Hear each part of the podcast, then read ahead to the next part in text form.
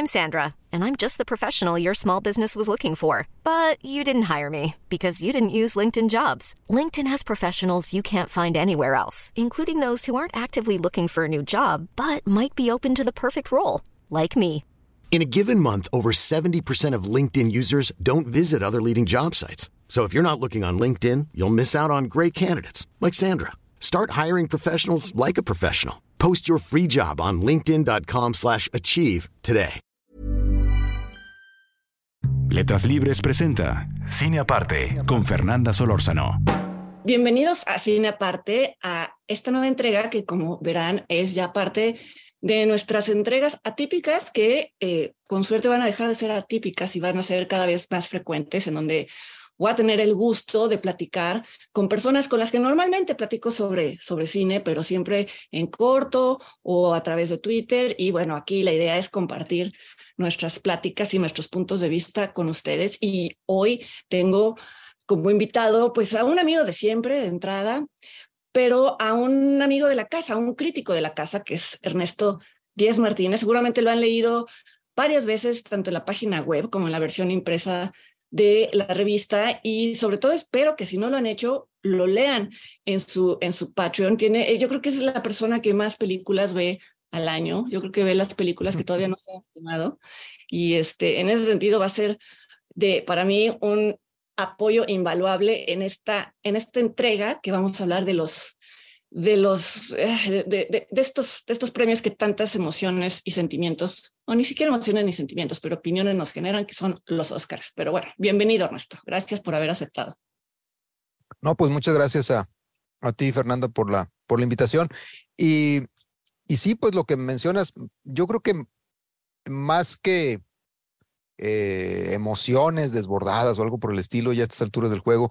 Eh, el Oscar pues es un buen pretexto en todo caso para, para discutir sobre las películas que uno vio y sobre eh, las tendencias también hasta cierto punto de la, de la industria cinematográfica estadounidense. Y, bueno, y, las pasiones y discusiones al respecto del, de quién debería ganar o, y, quién no, incluso ni siquiera fue nominado, pues son tan antiguas como el propio premio, pero yo creo que eso es, es consustancial a cualquier entrega de reconocimientos, ¿no? Y más con, en el caso del Oscar, eh, en la medida en que en los últimos años ha ido creciendo de manera notable, ¿no? La, el, número de, integrantes y la pluralidad también de los mismos, eh, lo que hace al mismo tiempo, bueno, más interesante los resultados y también más difícil preverlos, porque era relativamente más fácil hace algunos años cuando ya veías los premios de los sindicatos de cada rama y podías tú señalar casi con cierta seguridad quién iba a ganar. No faltaban las sorpresas, pero era de alguna manera mucho más claro. Ahorita sí es un poquito, creo yo, más complicado, pero bueno, eh, pues de eso se trata, ¿no? De platicar de cine y otra vez gracias, Fernanda, por la invitación. No, al contrario, pero eh, voy a rescatar algo que dijiste, que sí es, es interesante que el, el, hecho de que la pluralidad de invitados, de miembros de la academia, hace bueno, más difícil predecir quién va a ganar el Oscar y hace todavía más, más extrañas las, es que ya no se puede, no se dice eternas porque eso hablaría de cuatro nominadas, ¿no? Pero bueno, la, las categorías más extrañas en el sentido de que compiten ahora sí películas que difícilmente uno podría comparar y también por eso creo que es ocioso el ejercicio de decir esta es mejor que aquella, porque pues de entrada las películas no son caballos, creo que es difícil decir cuál es mejor en sentido en, en todas tienen sus virtudes, bueno, hay unas que sí, vamos, creo que es muy evidente que fueron hechas solo para recaudar taquilla y demás, yo es así, pues a veces medio que digo, no sé si, no, y eso, claro, que el, hecho de que para eso hayan sido hechas no, no descarta que lleguen a ser grandes películas. Muchas de las que ahora consideramos grandes películas fueron hechas con el propósito de ser éxitos de taquilla, así que tampoco ese es un, ese es un criterio, pero para empezar ya a, a, a tocar tierra, ¿qué te parece que empezamos a revisar las películas que conforman la categoría de mejor película? Yo he de confesar que aquí ya voy a decir algo que posiblemente me va a ganar la antipatía de muchas personas, pero tal vez es, es, previsible lo que voy a decir también. No he visto, no he visto Avatar. Estoy esperando a reunir valor para verla. No es verdad esto y en, parte sí. Sucede que no vi muchas de las películas nominadas que normalmente veo en festivales, entonces he dedicado el tiempo a ver otras que, que me han interesado más. Así que, eh, pues ni modo, ¿no? Este, acaba también permeando el, interés que tiene uno por las películas. Quizás sí es la gran película Avatar y tú ahorita nos dirás si lo es, Ernesto, pero, pero yo confieso de entrada que es la única de las películas en, la, en esta categoría que no he visto. ¿Quieres que de una vez digamos algo sobre Avatar? Pues mira, eh, también es un vicio eso de decir, pues no te perdiste de nada, ¿no? Porque, porque los críticos de cine no deberíamos de andar haciéndola de, de, de, cadeneros, ¿no? Del público, decir, no, no la vayas a ver. Pero realmente, de verdad, aunque sea el lugar común de la crítica, pues tampoco te perdiste de gran cosa. Eh, yo siento incluso que que esta, esta secuela es eh, bastante inferior a la, a la primera, que ya de por sí la primera no era otra cosa más que danza con lobos azules, ¿no? Danza con lobos con extraterrestres, danza con lobos azulitos. Eh, aquí es un poco más de lo mismo y mucho más de lo mismo, ¿no? Eh, es, cierto, hay algunos, porque bueno, Cameron sabe filmar escenas de acciones, indudablemente tiene un gran sentido del espectáculo, pero realmente no es una, una cinta que, que vamos, eh, vayas a, a perderte una obra maestra del, del, del, cine. Lo que sí, por supuesto, es eh, la cantidad de, de, nominaciones que tiene la película, pues habla del respeto también que le tienen este, a, a Cameron los, eh, los miembros de la, de, de la Academia de, Estados Unidos, ¿no? Creo que son, mm, son cuatro y básicamente, además del, del, de la película, pues todas las demás son más bien en cuestiones técnicas, ¿no? Es diseño de producción, efectos visuales, sonidos, es decir, eh, yo diría, ya ves que como ahora son 10 eh, películas nominadas y no son 5, entonces es como estas películas que sabemos que no tienen oportunidad de, de ganar la, la estatuilla más importante, que es la mejor película, pero que de cualquier manera están ahí y en ese caso creo yo efectivamente como un guiño al, gran público, un guiño al, pues a la misma, al mismo sentido de la industria, que es también efectivamente vender boletos, porque pues en el cine también, no exclusivamente, también es un negocio, es una obviedad. Este, y en el caso de Hollywood, pues evidentemente no diría que primero es el negocio, pero sí el negocio les interesa, les interesa bastante. Entonces yo creo que esa es la razón por la cual eh, está nominada, porque incluso la primera pues tenía un sentido también de descubrimiento de muchas técnicas, ¿no? Descubrimiento de un mundo que se podía eh, recrear en, en, en, en, el cine y a través de todas estas técnicas de, de, computación digital. Y este pues ya no es ese mismo descubrimiento, ¿no? Pero vamos, incluso estoy viendo aquí la, la, lista de todas las nominadas y pues eh, yo creo que sí sería, bueno, si quieres, pasamos a hablar de, de una que, que, creo que ya tuviste. Ellas hablan, yo no sé cuál de las dos me disgustó más. Ay, esta o, o, ellas hablan. Wow, no, no, no, pensé que ibas a decir eso.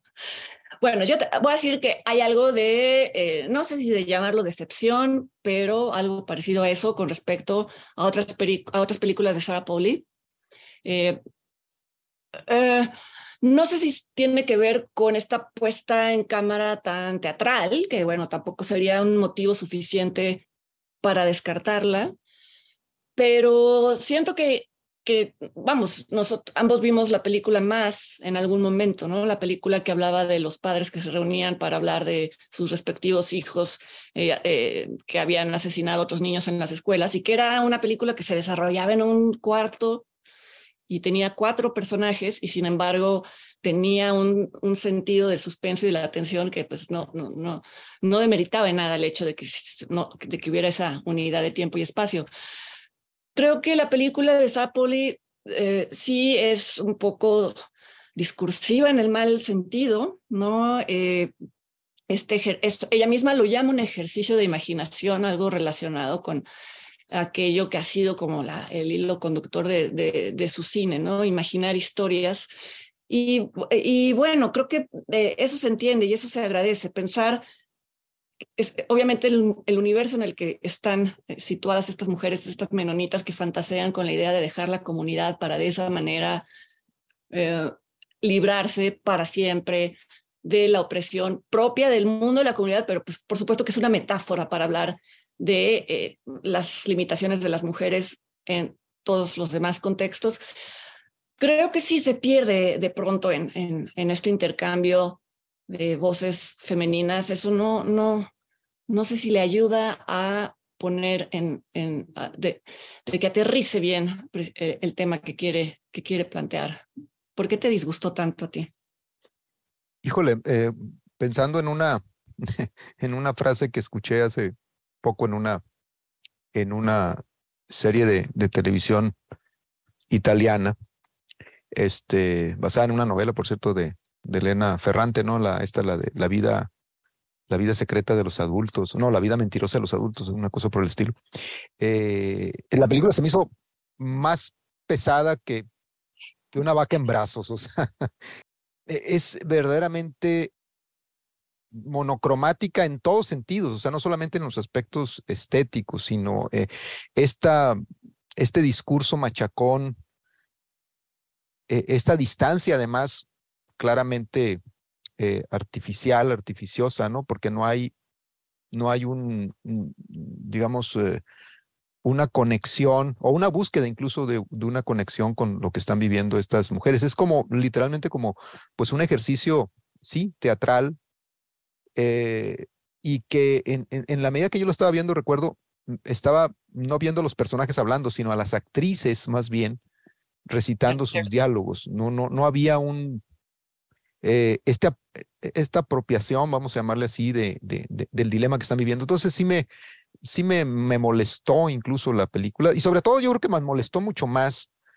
yo creo que Avatar, porque como bien dices, uno espera, o yo en lo particular también, eh, esperaba de, de, Sarah Paul, y de, de hecho esa película la, la, entré a ver, sí la vi en Los Cabos, de hecho, y dije yo, esta, eh, y además era la película, si mal no recuerdo, con la que cerró Los Cabos, y dice yo, esta es, vamos, qué bien que van a cerrar con una buena película, y, no, era una cosa, un plomazo verdaderamente terrible. Eh, ahora, eh, esto de la, del discurso, so, más que nada el discurso encima de cualquier otra cosa, ¿no? El mensaje, como dirían las abuelitas o los abuelitos, ¿no? El mensaje de la película. También hay otra cinta que está nominada a, mejor película y que mmm, también, yo no, no, diría que estaba esperando gran cosa de ella, este, pero sí, uh, de alguna manera mm, sentí que no estaba lo lograda que podría haber sido, a pesar, porque tiene un gran inicio, pero luego se va desbarrancando en una caricatura que es el triángulo, la tristeza, ¿no? Eh, eh, es una película que, que yo en lo particular, los, la primera parte, ¿no? Toda esta relación de los modelos, incluso la conversación esta que tienen los dos personajes, cuando quien tiene que pagar la cuenta porque la modelo femenina es la que tiene, la que gana más y todo eso, me pareció incluso un muy buen episodio de Curb Your Enthusiasm. O sea, casi, casi como una conversación de, este, de, de, de esa serie de televisión de Larry David, ¿no? Con, con algún otro personaje. En fin, había cosas interesantes, pero luego ya se vuelve más, cada vez más caricaturesco, más previsible. Aún así, creo que tiene elementos rescatables la película, ¿no? Este, finalmente la, la, ganadora de la Palma de Oro, por cierto, otro premio que también eh, eh, podemos discutir acerca de las, ganadoras de la Palma de Oro y lo que significa cuando tienes, no sé, un número determinado de películas y eliges premiar esa, ¿no? Eh, pero también esa película, creo yo que, vamos, no, no, es que no debería estar ahí, porque eso de no debería estar nominada al Oscar, es como si fuera el, el, el gran premio, ¿no? De, de, de, de, toda la historia del cine. Pero sí es una película que de alguna manera creo yo que, que no es lo lograda que podría haber resultado, ¿no? Yo me voy a regresar tres pasos para rescatar lo único que creo que permaneció conmigo de Women Talking, que es un momento, eh, es, una, es una reflexión que evidentemente pues sí tiene que estar totalmente relacionada y quiere estar relacionada con la discusión eh, actual, ¿no? Sobre cómo proceder frente a actos eh, perpetrados por hombres que son indeseables, que de eso se trata la película, ¿no? ¿Qué hacer? ¿Qué, qué irse, quedarse, pelear? Y en algún momento cuando las mujeres están discutiendo si deben de llevarse a sus hijos pequeños o a sus hijos adolescentes con ellas. Una de ellas dice, eh, pues sí, porque son hombres y todos los hombres reaccionan así. Y entonces una, oh, no recuerdo qué personaje lo dice, pero una dice una frase que resuena muchísimo en, en el contexto en el que vivimos, que dice, not, not all men, no todos los hombres, que, que se usa incluso en, el, en, en la actualidad, pero como para... Eh, no, es una, no es una frase bien escuchada, es como si uno quisiera hacer una apología de algo que no debe de tener una apología, pero la película lo plantea muy bien. Cuando alguien dice, no, tal vez no todos los hombres, pero por desgracia, eh, hay una forma de ver el mundo que está secuestrando el corazón y las mentes de los hombres y yo, Fernanda, agregaría el de las mujeres. Y entonces es una, se me hace de las muchas películas que he visto sobre eh, todos los hombres contra no todos los hombres, una que plantea eh, una, una, una forma de ver un poco más sensata que, que, que, excluye estos maniqueísmos, pero bueno, tiene que ver con el discurso y las películas no son solo su discurso, sino la ejecución de ese discurso. Entonces, ahora sí ya me, me emparejo contigo para hablar del triángulo de la tristeza. ¿Sabes qué? Creo que eso, creo que hay, hay muchas películas actualmente que, así como Women Talking, se insertan en cierto discurso en boga, también, también el triángulo de la tristeza, ¿no? Que es la sátira a las, a las clases privilegiadas. ¿no? Ahí tienes eh, Parasite como un ejemplo bien logrado, pero las series lo han hecho muy bien. Está Succession, está White Lotus y demás. Y creo que Rubén Oslund un poco se fue por la parte más caricaturesca, la más fácil, ¿no? Que es la de reírse de personajes, pues que son de verdad, eh, no sé, creo que no, no representan la complejidad. Si, si todos los representantes del 1% fueran así de burdos como los personajes que presenta la película, entonces este, sería mucho más fácil, ellos mismos serían su propia ruina, me explico.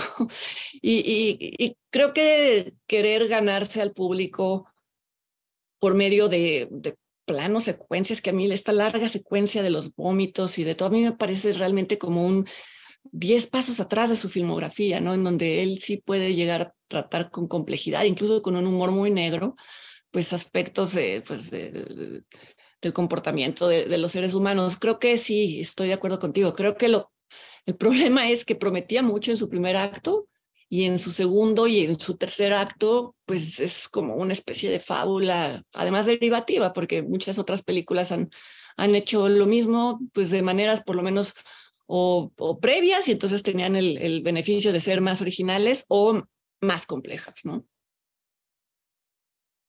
Sí, la, ya digamos, lo escatológico ya no es exactamente un, eh, como, como dirían los, los surrealistas, ¿no? Paterle, bourgeoisie, ya a estas alturas del juego ya es de, de, de, de digamos, eh, muy de modé, ¿no? Para utilizar otro, otro, este, otra palabra en francés. Yo, yo creo que ese sí es, es, un, es, es un, un, producto, creo, fallido, pero bueno, ha sido también, hay que decirlo, muy exitoso, además del premio en Cannes, ha tenido muy buena crítica, especialmente en Estados Unidos, me ha sorprendido mucho, este, que ha tenido bastante buena crítica. Eh, pero bueno, no, no, no hay tampoco ahí mucha oportunidad, es otra de las películas que entran, digamos, como para hacer, digamos, el, el, el, eh, eh, las nominaciones, digamos, más, más abiertas, tener más candidatos. Y ahora podemos hablar, si, si quieres, de, de películas que, pues a mí en lo particular, eh, me interesaron más. Eh, una que honestamente no pensé que me fuera a interesar tanto, a pesar de que mm, de, de, Tom Cruise y de toda la cosa, ¿no? O sea, yo dije, bueno, ya había visto Top Gun en su momento, la volví a ver, es un producto de su tiempo, ¿no? O sea, no, nada extraordinario. Una película, eh, al final de cuentas, patriotera, belicista, eh, con todo este fetichismo de, de, de, en este caso no de los autos, ni, sino de los aviones. Entonces, bueno, dije, pues, esto podría, seguramente va a ser un producto profesional. Y la realidad es que cuando la, vi, me pareció una, tal vez una de las películas más emotivas que, que vi el, el, año pasado. Y yo creo que mucho tiene que ver con la propia, eh, no el personaje, sino ya más bien el, o, no el personaje de la película, sino el personaje que es Tom Cruise.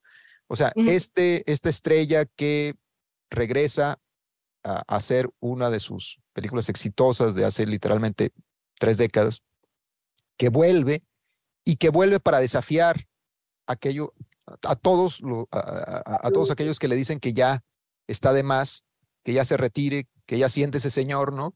Y todo lo demás. Y sin embargo, ahora sí vuelve por, por sus fueros. Y hay un diálogo formidable, ¿no? Que tiene con Ed Harris, ¿no? Que eh, al inicio de la película, cuando le dices que tú ya eres palabras más, palabras menos, ¿no? Tú eres, eh, ya deberías de retirarte, tú ya eres, eres del pasado, algo así le dice, ¿no? A, al personaje que interpreta Cruz y le dices, pues sí, ya me tendré que ir, pero no ahora, ¿no? Y es esta, esta emotividad del personaje, de tal vez la única, la última estrella de cine que realmente queda como tal en, en Hollywood, que hizo que eh, la película tal vez fuera mucho más emotiva de lo que yo, de lo que yo esperaba. Yo creo que a mí en lo particular, más allá de las, de las eh, eh, digamos, de los elementos positivos técnicamente hablando, la fotografía de Miranda, en fin, este, la música, incluso de las presencias actorales y demás eficaces de un producto como, como este, un producto multimillonario de Hollywood, creo que la cinta sí logra construirse alrededor de el actor, de la estrella, de Tom Cruise, y es eh, pues como un manifiesto, un manifiesto de decir, Hollywood nació así, nació para conectarse con su público, nació para entretenerlo, para, para este, vamos, mostrarles un mundo diferente, hacerlos olvidar de alguna manera lo que está pasando allá afuera, sí, el escapismo y todo lo que ustedes quieran,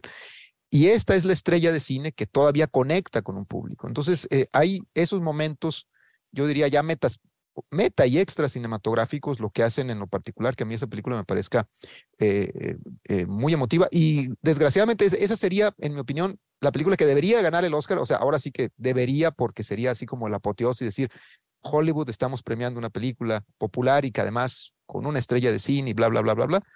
Pero creo que eso no va a suceder. Pero bueno, en fin. Es una película muy inteligente y yo cada vez que le digo esto a personas que no la han querido ver, porque cómo van a ver Top Gun y cómo, no, cómo van a... se sorprenden y me dicen, ¿cómo va a ser inteligente una película? Le, digo, es que hay algo que es... Tiene, hay, tiene un doble filo la película. Por un lado, claro, es, es excesiva porque es excesiva, vamos, es excesiva en, en, en, en el espectáculo, porque es de eso se trata, ¿no? Los aviones, la tensión, los efectos especiales, es deliberadamente, eh, lleva hasta el extremo la idea del cine de acción, lo cual siempre ha sido una frase muy extraña porque todas las películas están hechas de, de acción, pero a la vez es muy mesurada en el sentido de cómo Tom Cruise eh, no cayó en, este, en un espectáculo de sí mismo que hubiera sido... Eh, pues, hubiera sido embarazoso, hubiera sido vergonzoso y entonces sí, quizá la hubiera hecho derrapar, al contrario. Eh, creo que es una película en la que, eh, vamos, más allá de si él ha querido permanecer vigente eh, físicamente porque hace sus propias escenas de stunt o porque, por lo que sea, es una película en la que él reconoce que ya no puede ser el héroe o el personaje principal de, un, de una película cuya acción le corresponde interpretar a jóvenes de la mitad de su edad, ¿no? Entonces, me gusta mucho eso, me gusta mucho que, no sé si se ríe o se burla, pero hace un guiño a su, pues a su, a su, a su edad, y lo, y lo digo como algo como un gesto de, dignidad propia increíble, ¿no? Esto de que no haya explotado la historia de amor, por ejemplo, ¿no? De que, y de que en todo caso haya sido con Jennifer Connelly, que también es una, es una, es una actriz que, bueno, es de su generación y vamos, que no se haya derrapado por estas cosas que a veces este, es, las estrellas de cine finalmente les gusta, les gusta seguir perpetuando también su imagen como sex symbols, ¿no? Y creo que, creo que Tom Cruise fue muy cuidadoso de no hacerlo en esta película y a la vez, y al hacerlo, como dices bien, confirma el poder y qué tan en las manos tiene las riendas de eh, poder darle la vuelta a una película que en su momento quizá ninguno pensamos que iba a tener alguna repercusión en su carrera. Y qué tal que está, bueno, claro que la tuvo, ¿no? Lo volvió en la superestrella que es, pero vamos, en otros sentidos. Y ahora nos sorprende eh, porque se cumple el ciclo de esa película que, que, inició, lo que, lo, que, lo que estaba destinado a ser la película lo estamos viendo ahorita, ¿no? Es una, es una película en donde él habla de sí mismo, en donde él habla de... Eh, cómo lo analógico nunca va realmente a dejar de ser útil. me encanta la secuencia en donde el piloto joven no sabe qué hacer con tantos alambritos y, medidores que hay en este avión eh, abandonado. Y, el, y por supuesto, el, eh, Tom Cruise es el que sabe que hay este, perillas que pues también quizá nosotros nos sentimos identificados con eso, ¿no? Que un mapa se agarra así, si no hay GPS, pues igual y tal vez si llegas a algún lugar, ¿no?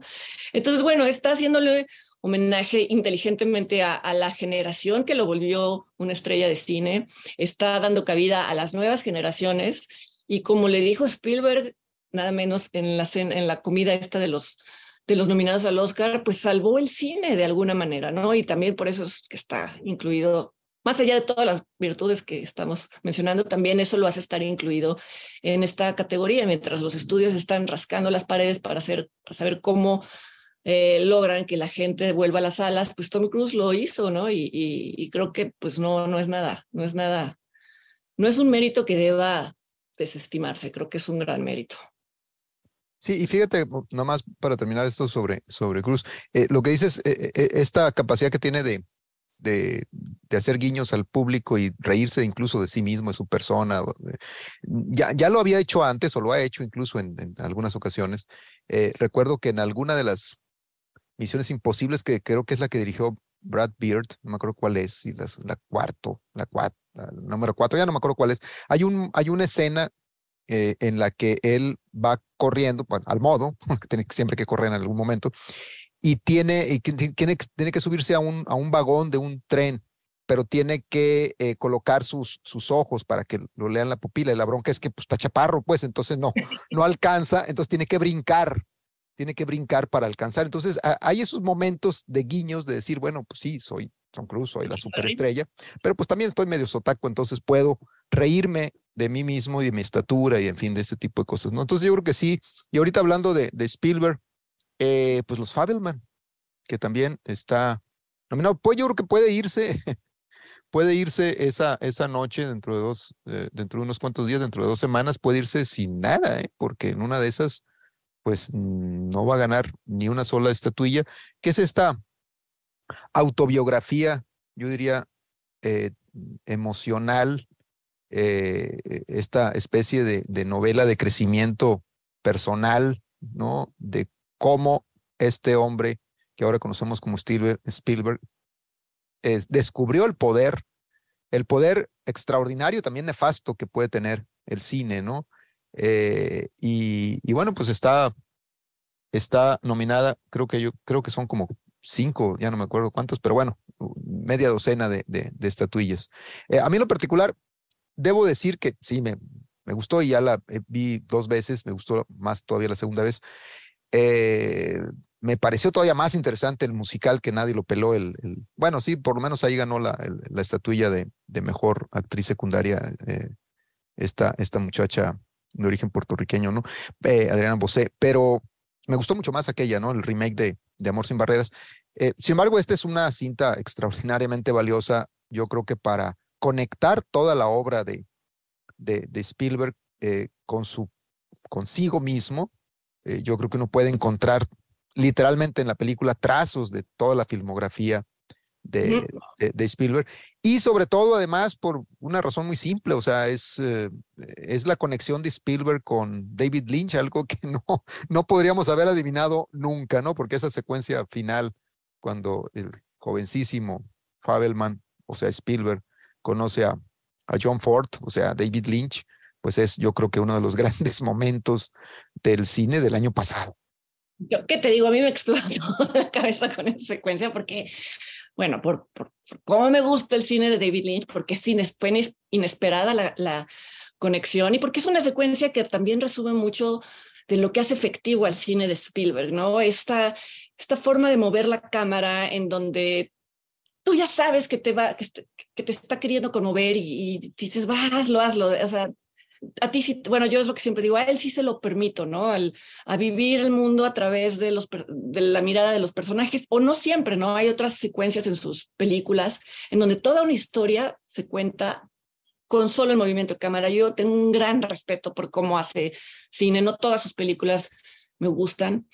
Y me gusta además que sea una película que, que sea sin, que no, no tiene la apariencia de serlo, pero que es, es muy transgresora en el sentido de que sí es, se tiene vamos, por la fotografía de Kaminsky, por todo, tiene todos estos, la música de John Williams, tiene todos estos elementos para volverla una película de Spielberg, es decir, muy accesible, por momentos dulzona, por todo esto que le podemos atribuir a veces como queja, pero lo que está confesando es lo que tú decías.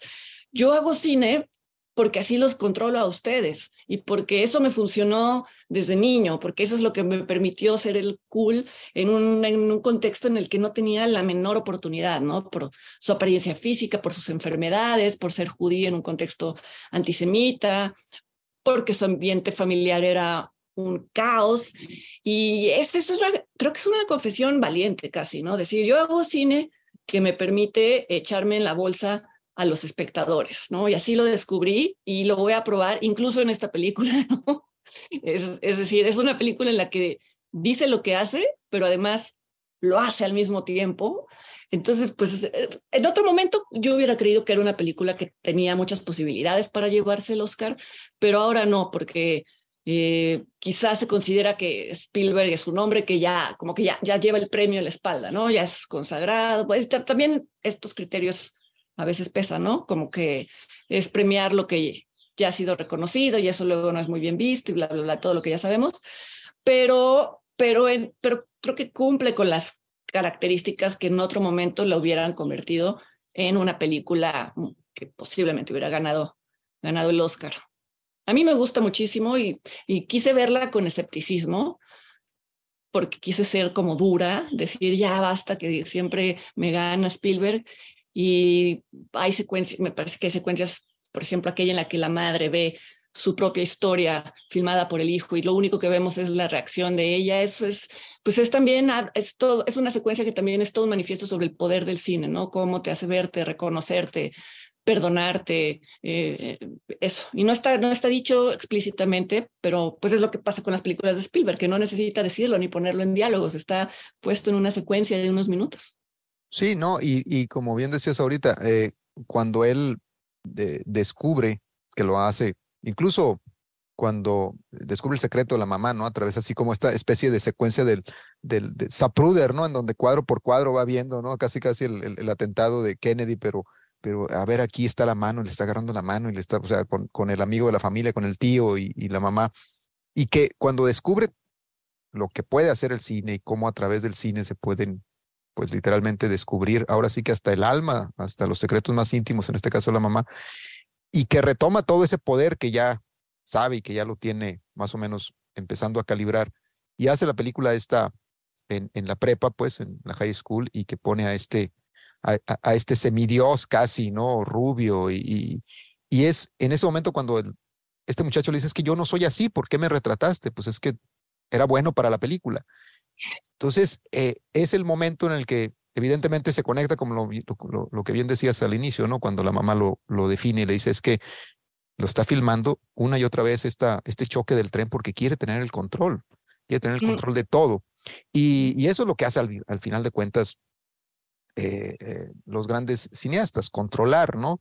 Hace, recuerdo una, en una entrevista hace, de, hace algunos años, precisamente de Spielberg, eh, alguien le preguntaba que si le molestaba que le, que, que le dijeran que era un manipulador, ¿no? Que si era un manipulador de emociones. Y, y, él contestó riéndose con, ya sabes que eh, con, esa actitud falsa, eh, eh, entre falsamente bonachona y aviesamente bonachona también, que ya descubrimos que hay algo de eso en, en, en, él a través de esta película, dice, pues sí, soy manipulador, pero este, entonces si soy ese manipulador, me están comparando, por ejemplo, con otro gran manipulador, con Alfred Hitchcock. Yo, dice, yo, dice, compararme con Hitch nunca, nunca. ¿no? Entonces, riéndose un poco de eso, porque efectivamente yo creo que sí comparte, eh, eh, Spielberg pertenece a ese estirpe de cineastas efectivamente eh, manipuladores. Y como bien dices, yo creo que no va a obtener nada. Yo hace poco, hace algunas semanas diría, pues creo que este va directamente, pues para la, por lo menos el Oscar a dirección, porque sería un poco el, el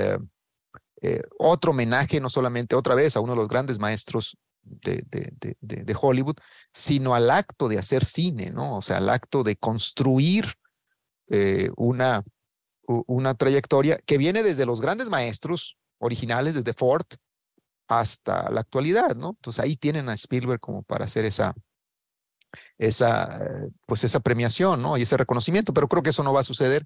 Creo que efectivamente ya dirían, ya está choteado, ya está muy premiado. Y yo hasta, hasta ayer todavía pensaba que Kate Blanchett tenía el, el Oscar este, por Tar, pero creo que el sindicato de actores gringo dijo lo mismo, pensó lo mismo, los, o los votantes.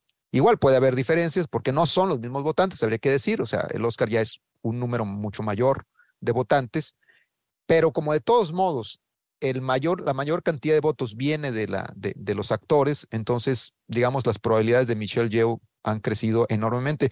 Y es una pena porque yo creo que, eh, bueno, Tar, ya me dirás, creo que a ti te gustó muchísimo más que a mí. A mí me pareció también una película notable, eh, pero Tar es, eh, es Kate Blanchett, o sea, esa es una mujer que verdaderamente posee la película, o sea, de principio a fin, es decir, aunque no lleva el último encuadre, sí, sí, sí está en el primer encuadre porque está en el teléfono celular, así empieza la película, y en el último encuadre, ¿no? Con esa broma cósmica que no, no voy a mencionar para que no haya visto, ¿no? que no termina con ella dirigiendo. Bueno, sí termina con ella dirigiendo, pero no es la última imagen, es otra imagen de gente eh, sentada, escuchando y viendo otro espectáculo muy diferente al que estaba acostumbrado a dirigir Tar, ¿no? Este Lidia Tar. Eh, pero creo que por desgracia, yo creo que a, Blanchett se le fue este reconocimiento. No es que le haga falta ni nada, pero bueno, pues siempre yo supongo que a estas personas, por más que digan que no les interesa, pues sí es un golpecito al, al ego, ¿no? Pero bueno, eh, yo sé que a ti, Tar, te gustó muchísimo más que, que a mí. A ti, Mira, me parece que es una película que yo nunca consideré ni consideraría que pueda ganar el Oscar, porque creo que, creo que es demasiado, lo voy a decir, o sea, nunca, creo que nunca he usado esta palabra como en un sentido que no sea peyorativo, pero es una película demasiado cargada, ¿no? Demasiado, y además demasiado... Eh, Ah, no sé si ambigua, sino ambivalente. No sé, no sé. En algún momento se podría pensar que es una película que eh, está muy ad hoc con eh, ciertas corrientes culturales, pero en otros momentos parecería que las está condenando.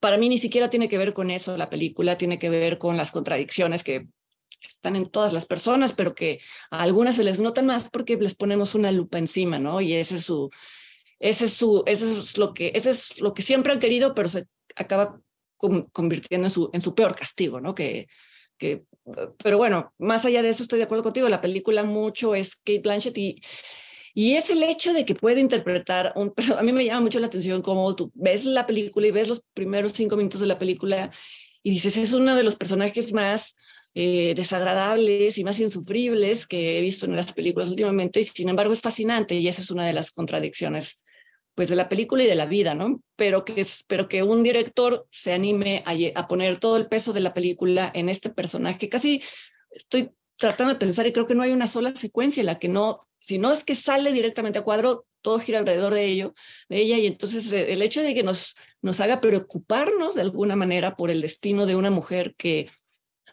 pues, que, que no se ocupa de la vida de nadie, para ella no existe nadie más que ella, o sea, sí existen, pero en función de ella, para, eso es como, para mí es como un logro también, eh, eh, pues sí, una colaboración entre director y actor. Para nada creo que vaya a, obtener el premio la película. Yo también hasta ayer creí que, no, no, no descarto que, que pueda ganar lo que Blanchett, pero pero sí, Michelle, yo creo que representa muchísimas cosas. La película creo que creo que es la película en la que convergen muchas cosas que interesan ahorita a los espectadores, a los espectadores, eh, a los espectadores en general, ¿no? La, eh, el retrato de los multiversos, la edición, una edición que se parece más a las formas que eh, a las formas de las redes sociales, que vamos, ya todo mundo tiene o tenemos una capacidad de concentración y de atención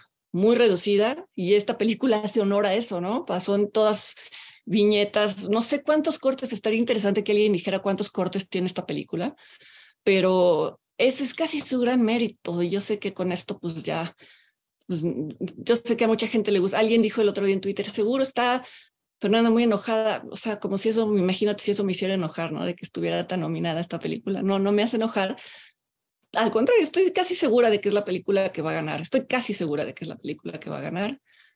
Pues bueno, este, no hay nada más que decir, ¿no? no representa nada. Lo que quiero decir es que es lo que estábamos diciendo desde el principio. No quiere decir nada. lo, bueno de estos premios es que tenemos la, oportunidad de ver las otras nueve películas.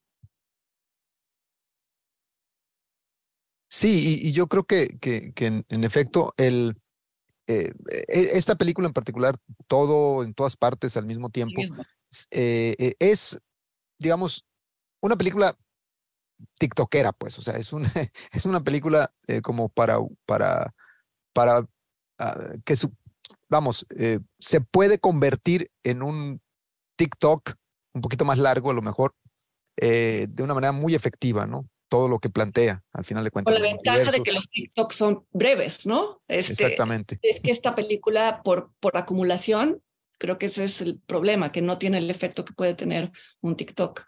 Y sí, y además llega a ser precisamente por esa acumulación muy irritante. Eh, yo cuando la vi, la vi hace ya muchos meses, eh, sí me pareció simpática al inicio, me entretuvo mucho y llegó un momento en que esa misma acumulación se fue convirtiendo en, un lastre, ¿no? Que llega un momento en que dices otra punta, ya no es una, ya no es un, digamos, un elemento imaginativo más, sino es una puntada ya. Esto es otra puntada más y esta es otra más. Y entonces llega un momento en que se va desgastando. Pero sí, yo creo que es la película que va a ganar. Hay algunos, algunos eh, premios que incluso, la verdad, me daría muchísimo gusto. Jamie Lee Curtis, pues debió haber, no sé, obtenido una estatuilla simple y llanamente por ser como es y por tener también una trayectoria realmente importante, ¿no?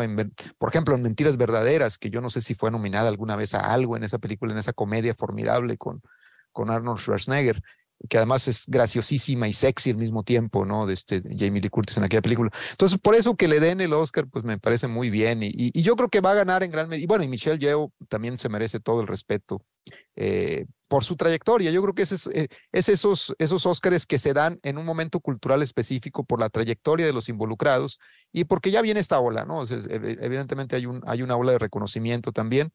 Eh, y que bueno, pues bien, bien por, por la película, no es la peor de todas, tampoco es, creo yo, la mejor de todas, por lo menos desde esta trinchera.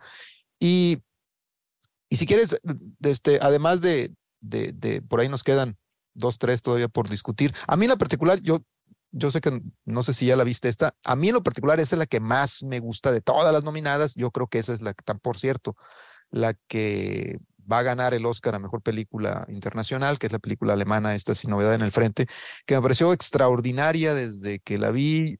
Yo leí hace tiempo la novela original, he visto un par de veces, dos, tres veces la película de Louis Milestone, que por cierto ganó el Oscar en su momento, en el 31, si mal no recuerdo. Y, eh, y más allá de otra vez de las cuestiones técnicas del manejo de la cámara, algo que pues evidentemente no tenía en su momento eh, la versión original de Louis Milestone, eh, esta es una adaptación brillante. A mí me parece que la adaptación de, de, la novela es muy brillante porque hace como una suerte de fusión de la novela original de, de Eric María Remarque con aquel, aquella obra maestra de, de, Stanley Kubrick, ¿no? De Paths of Glory, de, este, Sendero, no, pues, Sendero de Gloria. Sendero o Patrulla Infernal, no, Patrulla Infernal se llama en español, creo si mal no recuerdo. Pero bueno, en fin, Paths of Glory, que es esta historia de, de los, de los, eh, la de Kubrick, esta historia de estos militares en el frente, ¿no? Que sacrifican a los, a los soldados franceses por cobardía y todo lo que tiene que hacer para Kirk Douglas, para tratar de defender a sus soldados. Y es este universo, por un lado, del soldado de a pie que está ahí literalmente como un peón para ser masacrado, y luego el enfrentamiento allá en las cúpulas, eh, lo que hacen los generales para mantener la guerra por encima de todo. En la novela original y en la película de, del 31, que es muy fiel a la novela original, es solamente el mundo de los soldados. Así es, es muy fiel. Aquí como que el, este director alemán eh, este, logra, creo yo, dar un paso hacia adelante, hacia la profundización del, de los personajes del conflicto, ¿no? De contextualizarlo y lo hace de una manera muy impresionante, muy rica. A mí, a mí la, la verdad es la película que más me gustó de entre, pues yo creo que de entre todas las que vi. Y, es una película que además, sin plantearlo tampoco como tal, e, es, es una película sobre el sinsentido, ¿no? Sobre el sinsentido, sobre el absurdo, no solo, no, no, no, no sé si ya la han visto, pero para no spoilearla, pero bueno, la gran ironía eh, relativa a la supervivencia del personaje, pero también algo que es vigente y al mismo tiempo muy, muy, muy bien ubicado, que es eh, esta pérdida de vidas innecesaria, y esto parecería que estoy diciendo que es necesaria o injustificada en otros casos, pero bueno, en este caso fue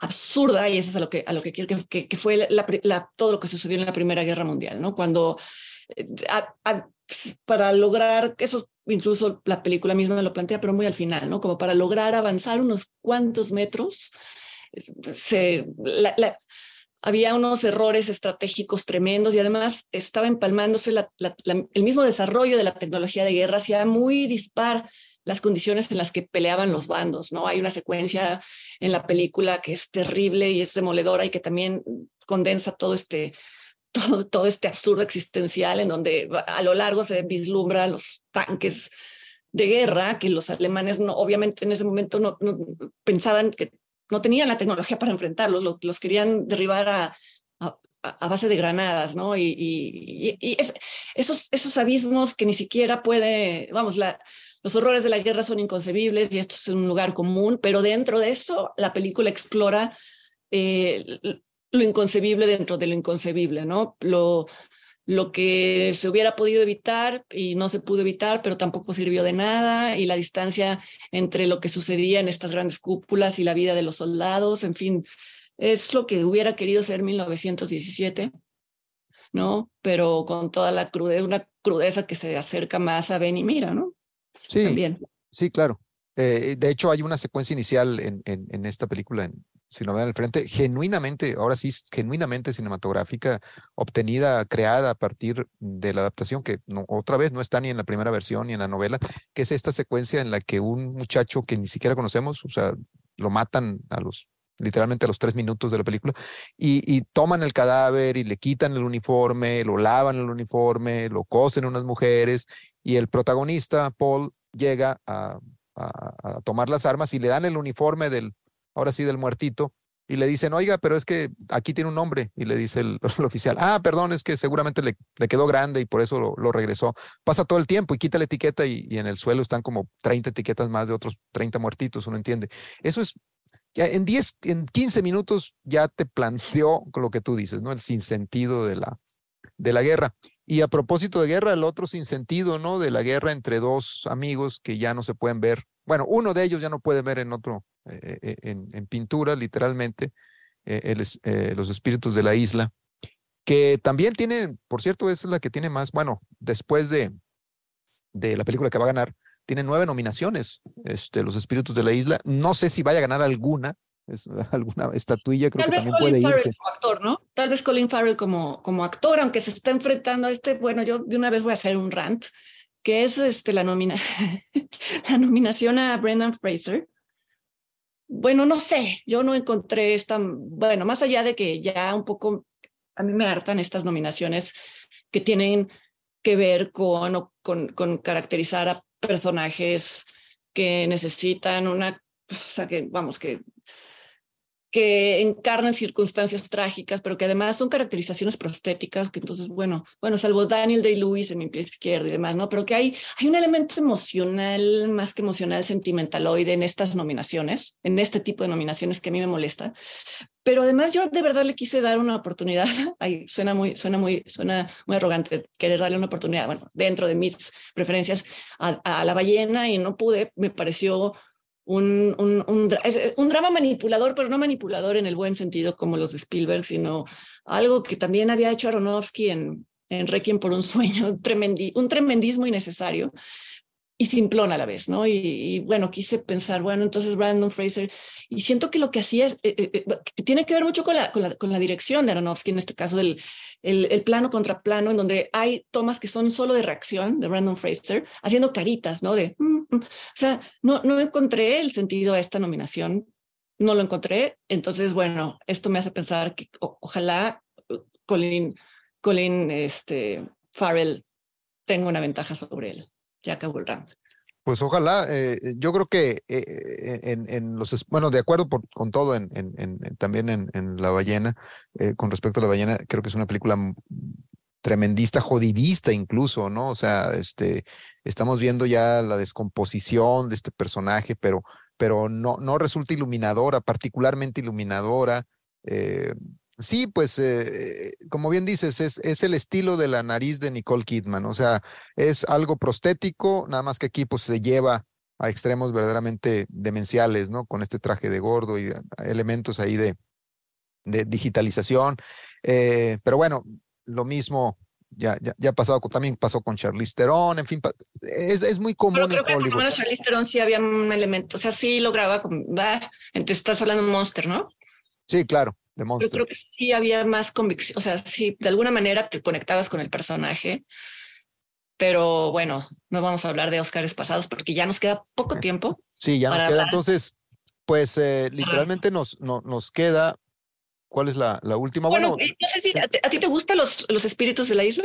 Fíjate que otra vez es una que vi en dos ocasiones. La segunda vez sí me gustó un poquito más. La primera vez me gustó mucho todas las, sus actuaciones, el ambiente, cómo lo retrata, pero es un poco artificioso todo este asunto, ¿no? De una, de una amistad que de repente de la nada. Ya después, en la segunda ocasión, sí Mm, digamos, eh, eh, llegué a, apreciar mucho mejor ciertas ironías, sobre todo a partir del personaje femenino de Kerry Condon, o sea, el personaje de la hermana, ¿no? Que le dice, oye, están peleándose porque está aburrido mi, mi hermano, pues todos son aburridos en esto, es una isla, ¿qué esperas? O sea, toda la bola de, de que, que, están aquí no, no, hacen otra cosa más que irse al, al pub a, a, tomar, este, hablar de ovejas y, y pelearse. Entonces, eh, en la segunda ocasión yo creo que aprecié un poquito más esta, esta especie de sinsentido y este absurdo que de alguna manera retrata también la guerra civil que en ese momento estaba viviendo Irlanda. Eh, pero creo que es una película que sí descansa otra vez mucho más en, en los actores. Y en este retrato sí muy verosímil de un momento y de una, de una comunidad incluso cerrada sobre sí misma, ¿no?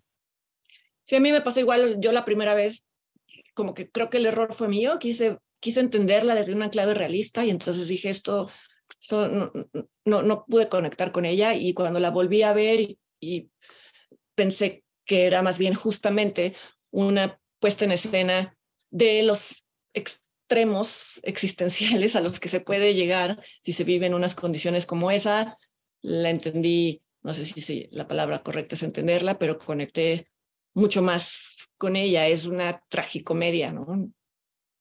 Y, y, la química que tienen, que tienen Brandon Gleason y, y, Colin Farrell, pues creo que la vienen trabajando junto con la que tienen con Martin McDonald, la vienen trabajando desde hace años y eso sí se acaba, sí se acaba viendo, ¿no? Sí, no, y el, y el chamaco este Barry Keoghan realmente es extraordinario. En esa escena con, con ella cuando está tratando sí. de conquistarla, es cada vez que la veo, este, me, me rompe más el, el, corazón, el pobre chamaco, ¿no? Pero sí, a, a, hay estas, estas virtudes. Y, y bueno, ahorita estamos hablando de, de, de, de, de, actuaciones prostéticas. Esta no es prostética, es como, pues así como con cosplay, ¿no? De, de Elvis. Eh, debo decir que a mí, la verdad, cuando la vi en su momento, sí me gustó, me entretuvo, más allá de que efectivamente Tom Hanks está, ay, sí, en una actuación prostética, ¿no? En una especie como de, es un doctor Simi, ¿no? Es un doctor Simi en, en, en ahí, este Tom Hanks como el representante de Elvis.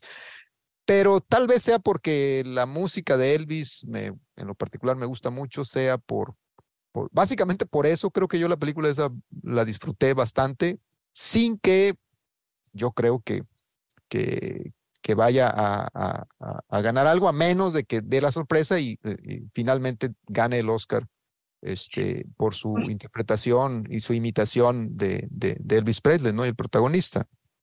Es una, es una película que es una categoría en sí misma, que es película de Baz Luhrmann, ¿no? Para bien y para mal. Y, y, y creo que pasa mucho con las biopics, que que al final lo que te acaba gustando es lo que recuerdas del personaje original y si se trata de un, una estrella pop o es, es decir, algo que la película reproduzca, en este caso la música, creo que tiene eso de, como, como ganancia, es una ganancia un poco ventajosa, ¿no? Porque no es que se levante de la nada, ¿no? Creo que las biopics son, para mí son un, un género difícil de, difícil de evaluar porque nunca sé en qué medida me está ganando la nostalgia o, el, o, o, la admiración o lo que sea hacia el personaje original y, sin, y, y, y qué tanto la película hubiera podido ser lo mismo si partiera desde cero, pero no me, no me irritó como me irritó eh, todo, todo en todas partes al mismo tiempo, ¿no? Hablando de, de películas que son deliberadamente estrambóticas. Sí, creo que, creo que sí, es una película que tampoco me molestó gran cosa.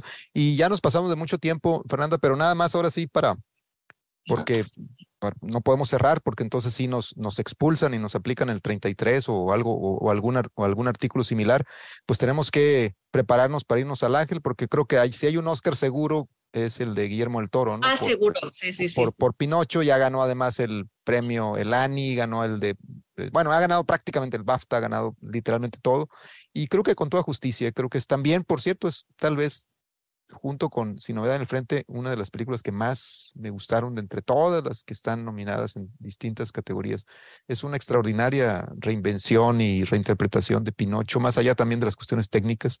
Se apropió mucho del personaje, de, de, pues de toda su monstruoteca, de lo que ya conocemos desde el toro, desde que, pues desde su incluso desde los tiempos de, de, de, de eh, sus programas televisivos, ¿no? Sí, de, y bueno, de Cronos y de antes, ¿no?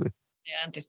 Sí, yo incluso creí que iba a ser, que iba a estar nominada en más categorías, fíjate, o sea, en las técnicas, por supuesto, pero incluso llegué a pensar que se podía colar a la categoría de mejor película, en tanto películas como La Isla de los Perros, de Wes Anderson, animación, o sea, quiero decir que no, que películas de, de animación se han colado a esa categoría, pensé que podía llegar a, a estar ahí o a mejor director, pero bueno, no sé si allí ya eh, me ganó el chauvinismo, pero creo que no, creo que sí es una película que, que cada, cada, bueno, yo la disfruté muchísimo en todos los sentidos. Hay, hay tantas capas que creo que, bueno, tú escribiste, yo hice un video, ahí cada quien eh, exponemos mejor que lo que nos permite este, estos últimos minutos de, esta conversación. Sí creo que es una de las películas, de las mejores películas de Guillermo del Toro. Hay quien decía, pero pues es un remake, entonces no cuenta como una peli. pero bueno, justo ahí está el detalle, ¿no? Este, es todavía mucho más difícil reinventar al personaje y además también no es que lo, no es que lo, no es que lo modifique del todo. Está Colodi, pero también ahí el mismo del Toro ha manifestado, vamos, la huella traumática en el que le dejó la versión de Disney, porque la versión de Disney era terrorífica, a final de cuentas. Creo que es un, es un, es un remake, pero es también un, un, un, lugar al que tenía que llegar Guillermo del Toro y que, vamos, no solo llegó, sino que se siguió de largo, ¿no? Así que ahí estaremos, ahí nos estaremos yendo al ángel. Vámonos al ángel. Apartar lugar de una vez. Exacto. Ernesto, te agradezco muchísimo, sí, sí, sí, sí, sí, esta conversación.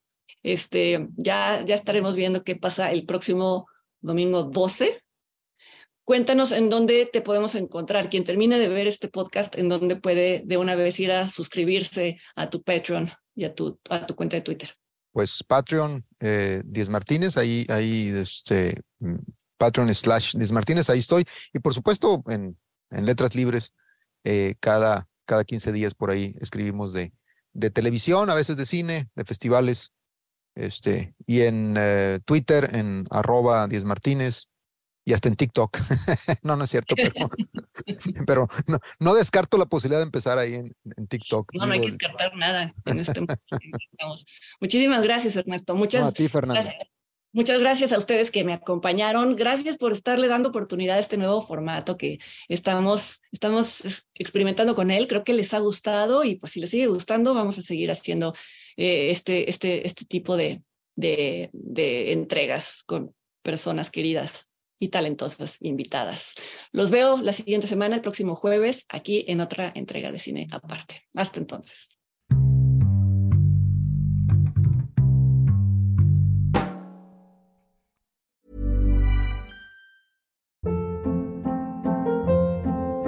Hold up. What was that? Boring. No flavor. That was as bad as those leftovers you ate all week. Kiki Palmer here, and it's time to say hello to something fresh and guilt-free. Hello Fresh. Jazz up dinner with pecan-crusted chicken or garlic butter shrimp scampi. Now that's music to my mouth. Hello Fresh. Let's get this dinner party started. Discover all the delicious possibilities at hellofresh.com.